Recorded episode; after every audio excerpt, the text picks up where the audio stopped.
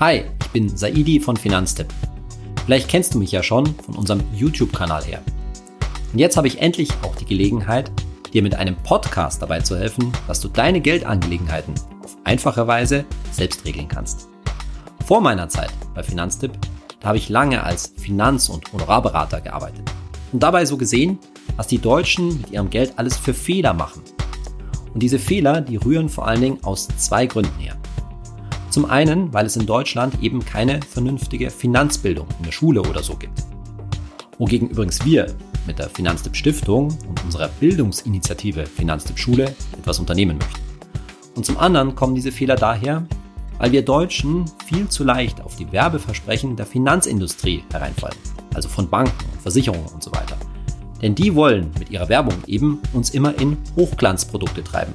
Und diese Hochglanzprodukte, die haben in aller Regel viel zu hohe Kosten. Dieser mein Podcast, Geld ganz einfach, der möchte verhindern, dass du dieselben Fehler auch machst. Dieser Podcast ist ein Kurs, ein Kurs, in dem ich dir beibringe, wie du dich mit deinem Geld sehr viel besser aufstellst als wahrscheinlich die meisten deiner Freunde, Bekannten und Nachbarn. Und dazu, dass du eben mit deinem Geld so viel besser aufgestellt bist, dazu musst du nicht erst, versprochen, ein Finanzexperte werden, sondern sich so viel besser aufzustellen, das kann im Grunde genommen jeder. Jeder, der sich zutraut, seine Geldgeschäfte selbst zu regeln. So wie hoffentlich du auch bald. So Geldthemen, die wirken ja häufig irgendwie offiziell und langweilig. Und vor allen Dingen auch so, als ob sie niemand, kein normaler Mensch verstehen kann. Aber genau das, das stimmt nicht. Geld ist im Grunde genommen eigentlich ganz einfach.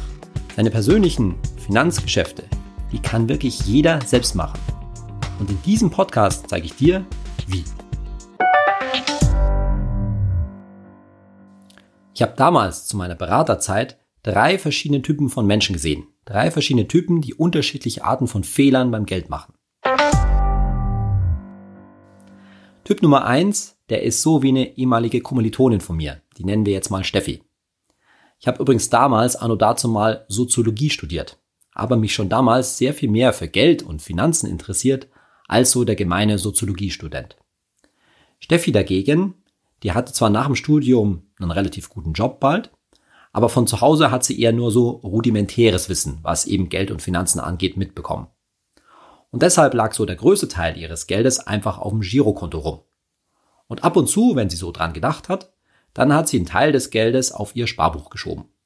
Und beides, Girokonto und Sparbuch, das war natürlich bei der örtlichen Sparkasse. Und außerdem gab es dann noch so einen Bausparvertrag, den ihre Eltern irgendwann mal für sie begonnen hatten. Aber hinter dem Bausparvertrag, da war jetzt kein konkreter Plan von einer Immobilie, einem eigenen Haus oder so. Als ich dann mal mit Steffi über Geld gesprochen habe, da meinte sie so zu mir, Saidi, ich habe doch von der ganzen Sache überhaupt keine Ahnung. Mir ist das alles viel zu kompliziert. Wo soll ich denn da überhaupt nur anfangen? Wohlgemerkt, Steffi hatte zu dem Zeitpunkt schon ein Universitätsdiplom in der Tasche und zwei Jahre Berufserfahrung. Typ Nummer zwei, was so den Umgang mit Geld angeht und die entsprechenden Fehler, das sind, sorry für den Ausdruck, die Vertriebsopfer. Und die Vertriebsopfer, die seien jetzt mal personifiziert durch einen ehemaligen Kollegen von mir, den nennen wir jetzt mal Markus. Markus, der hatte vier Lebensversicherungen. Vier. Zum einen eine Riester-Rente, obwohl er damals natürlich noch keine Kinder hatte.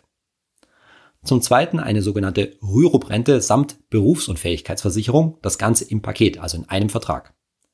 Dann als drittes eine private Lebensversicherung und als viertes eine private Rentenversicherung und die war mit Fonds. Und alle vier Verträge, alles hatte er entweder während des Studiums noch abgeschlossen oder kurz danach. Und zwar bei einem relativ bekannten Vertrieb, der immer so gern sich an der Uni rumtreibt und da die Leute ködert. Und alle vier Verträge, die hatten natürlich exorbitante Abschlusskosten. Markus, der hat damals so circa 2000 Euro netto verdient, vier Verträge und insgesamt Monatsbeiträge von gut 600 Euro im Monat. 600 Euro bei 2000 Euro netto. Da sagt Markus so zu mir, Saidi, irgendwie ist das alles ganz schön eng bei mir im Monat. Da bleibt irgendwie nichts übrig. Braucht man eigentlich wirklich so viele Sachen, so viele Verträge und auch so hohe Beiträge? Wie viele tausend Euro sein Berater an ihm verdient hat durch den Abschluss dieser vier Verträge, das habe ich Markus jetzt nicht vorgerechnet. Das wollte ich ihm nicht wirklich zumuten. Typ Nummer drei beim Umgang mit Geld, der ist so wie mein Kumpel Tobias. Immer auf der Suche nach dem schnellen Euro. Tobi, der probiert gerne mal dies aus, mal das. Der hatte anno dazu mal schon Solaraktien und irgendwann China-Fonds und irgendwann hat er sowas wie Hebelzertifikate entdeckt. Von den Gewinnen aus seinem China-Fonds, da hat er sich übrigens mal anteilig einen BMW Z3 gegönnt. Auf den ganzen Bitcoin-Zug, da ist er nicht aufgesprungen. Aber ob er seine Wirecard-Aktien jetzt gerade rechtzeitig losgeworden ist, das weiß ich nicht, aber ich wage es zu bezweifeln. Und dabei waren bei Tobi eigentlich noch ganz andere Sachen im Argen. Für seinen alten Handytarif bei der Telekom, da hat er damals noch 50 Euro im Monat bezahlt. Und davon, dass er seinen Stromanbieter eigentlich wechseln kann, um eben aus der teuren Grundversorgung rauszukommen, davon hatte er noch nie was gehört. Und warum er als einfacher Angestellter unbedingt 400 Euro jedes Jahr an seinen Steuerberater überweist, anstatt sich einfach für 15 Euro eine, Steuersoftware zu kaufen, das konnte mir auch nie erklären. Wir bei Finanztipp sagen ja, Finanzen kannst du selbst. Und wir zeigen dir, wie. Denn es ist nun mal nicht so schwer, wie viele immer meinen. Und auch gar nicht so zeitaufwendig, wenn man sich einmal am Anfang vernünftig mit den Sachen auseinandergesetzt hat. Und dieses sich damit auseinandersetzen, das nimmt dir dieser Podcast hier ab. Denn ich nehme dich an die Hand und gemeinsam gehen wir die grundlegenden Finanzentscheidungen im Leben durch und wenn du möchtest, auch die schwierigeren. Die grundlegenden Finanzentscheidungen, das sind so Dinge wie, wie viele Konten brauchst du eigentlich? Und wie sparst du auf diese Konten effektiv? Wie optimierst du deine Ausgaben, sodass am Ende vom Monat mehr übrig bleibt? Welche Verträge und welche Versicherungen brauchst du eigentlich? Und vor allen Dingen, welche brauchst du nicht? Simplify Your Money in Anlehnung an ein ziemlich bekanntes Buch. Und dann wird es vor allen Dingen um Vermögensaufbau gehen. Wie kriegst du es hin, dass du dir ein tolles Polster zulegst? Entweder für die Altersvorsorge oder für andere Ziele im Leben. Wie machst du das, dass du dein Geld einerseits ordentlich anlegst, solide, und dabei gleichzeitig aber auch eine gute Rendite erzielst, also das Geld ordentlich vermehrst? Und dabei wird es vor allen Dingen darum gehen, dass du dich, wie wir alle, wir Deutschen alle, uns mehr an das Thema Aktien gewöhnen müssen. Dass das Thema Aktien eher etwas Normales wird. Und zwar ohne, dass es Zockerei bedeutet auf der einen Seite und auch ohne, dass du jetzt ein Aktienprofi werden musst. Und schließlich werden wir zur vielleicht größten Finanzentscheidung in deinem Leben kommen. Nämlich zu der Frage, kaufen oder mieten.